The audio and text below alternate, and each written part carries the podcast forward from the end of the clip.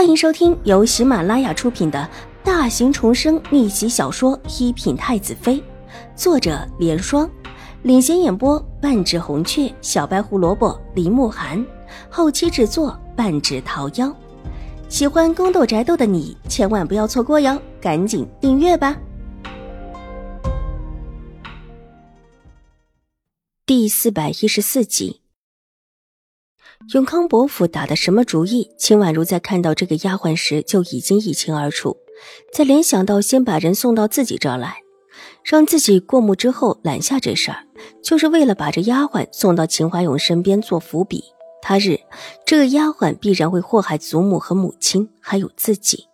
到时候别人只会笑话自己自作自受，还可能说这丫鬟原本就是自己往父亲身边塞的人，出了什么事情。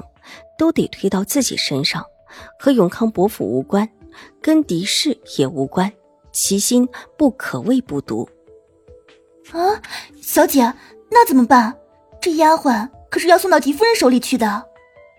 玉洁脸色大变，先让他们送去吧，既来之则安之。秦婉如嫣红的唇角勾出一抹似笑非笑，以其人之道还治其人之身，懂规矩。十里时的良家子，可比失了名节而且还嚣张霸道的女子好多了。这一世，从根上起，自己早已不是原来那个带着怯弱的少女，而水若兰也不再是只能无助的想护着自己的妾室。一个妾室和一个妾室争宠，得宠者胜，但一个妻子和妾室争宠，谁胜还不一定呢。况且自己这里有更好的对策。婆子从秦婉如的院子里出来，无奈的看了看纸方轩，也知道再想回去是不行了。这位秦二小姐就是一个油盐不进的，而且还是个随心所欲，想一出是一出的。好在夫人也预料到可能会出现这种情况，吩咐她实在没法子，就直接去找水师，按规矩进秦府就是，带着两个丫鬟婆子去了水若兰的流风院。果然，在门口的时候又被拦下来，细细的问了一会儿话，才让他进去。至于两个丫鬟，依旧留在了门外。水若兰稍稍问了情况之后，便让管事的把人给登记下来，一个叫黄蕊，一个叫红叶，都送到狄氏身边照料。对于狄氏病了的传言，永康伯府既然不说什么，这理由大家就都当成了真的。送两个丫鬟过来也没什么。狄氏现在这种情况，似乎也不能够再翻身了。水若兰也不需要再花精力去对付他。至于永康伯府，却还是需要维护着面上的客气的。这一点，永康伯府和秦府现在的目的是一样的。既如此，水若兰就没有为难永康伯府的婆子，把两个丫鬟的名字记下之后，就放行了。婆子之后就带着两个丫鬟去见了狄氏，因为秦怀勇之前派人来吩咐过，婆子很容易的就带着两个丫鬟进了狄氏的玉兰阁。听说是永康伯府来人，周嬷嬷迎到门外，婆子把两个丫鬟留在门外之后，便跟着周嬷嬷一起进屋。推门进屋，屋子里浓浓的玉气，仿佛好久没有开过窗似的，叫人心口发闷。好像有什么恶心的味道在其中，很是反胃。婆子虽不舒服，但却不敢在脸上露出分毫。两人进到里屋，狄氏半靠着躺在床上，婆子大惊，才没多少时间不见，狄氏已是脸色蜡黄，一副病入膏肓的样子。这是真的病了。姑奶奶，您，您这是真的病了。病。这地方一直关着，不病也要得病了。